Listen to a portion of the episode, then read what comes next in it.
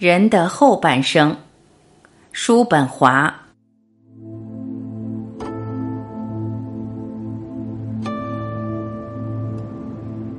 如果人的前半生的特征是对幸福苦苦追求而又无法满足，那么人的后半生的特征则变成了对遭遇不幸的害怕和忧虑。因为到了人生的后半部分，我们多多少少都清楚的了解到。所有的幸福都是虚幻的，而苦难才是真实的。因此，现在我们努力争取的只是一种无痛苦和不受烦扰的状态，而不是快感逸乐。这至少对于具有理性的人来说是这样。在我年轻的时候，当房门响起敲门声时，我会很高兴，因为我想幸福就要来了。但在往后的岁月，在相同的情形下，我的反应却变成了类似于害怕。不幸终于到了。芸芸众生之中，有一些出类拔萃、得天独厚的人物。他们既然是这一类的人物，那就并不真正的属于芸芸众生，而是孤独的存在。因此，根据他们自身的优势程度，他们对于生活或多或少的只感受到这两种截然相反的感觉。在青年期，他们感觉被众人抛弃；及至年长以后，却感觉自己逃离了众人。前者并不让人舒服，这是对人生不了解所致；后者却令人愉快，这得之于对人生有了认识。这样的结果就是，人生的后半部分犹如一个乐段的后半部分。比起前半部分减少了奋斗和追求，但却包含了更多的安宁和平和。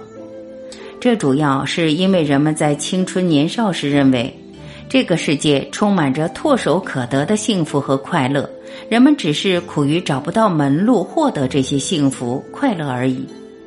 但到了老年，人们就会知道，在这个世界本就没有什么幸福快乐可言。他们因而心安理得的咀嚼、品尝着那些得过且过的现状，甚至于从平淡无奇中找到乐趣。叔本华经典名句：生命是一团欲望，欲望不能满足便痛苦，满足便无聊，人生就在痛苦和无聊之间摇摆。没有相当程度的孤独，是不可能有内心的平和。一个人的认识越明晰，智慧越增，他的痛苦也越多。身为天才的人，他便有最多的苦恼。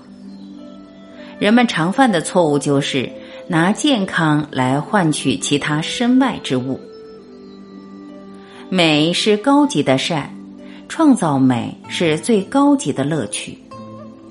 人们最终所真正能够理解和欣赏的事物，只不过是一些在本质上和他自身相同的事物罢了。一条弹簧如久受外物的压迫会失去弹性，我们的精神也是一样，如常受别人的思想的压力，也会失去其弹性。欲望是人的痛苦根源，因为欲望永不能被满足。我们离理想越远，自然就会离欲望越近。在现实生活中，我们常常迷失在理想与欲望之中，将欲望的东西当作理想，这是因为他们有时实在太近，近到只有一线之隔。或者说，欲望是感性的，而理想是理性的。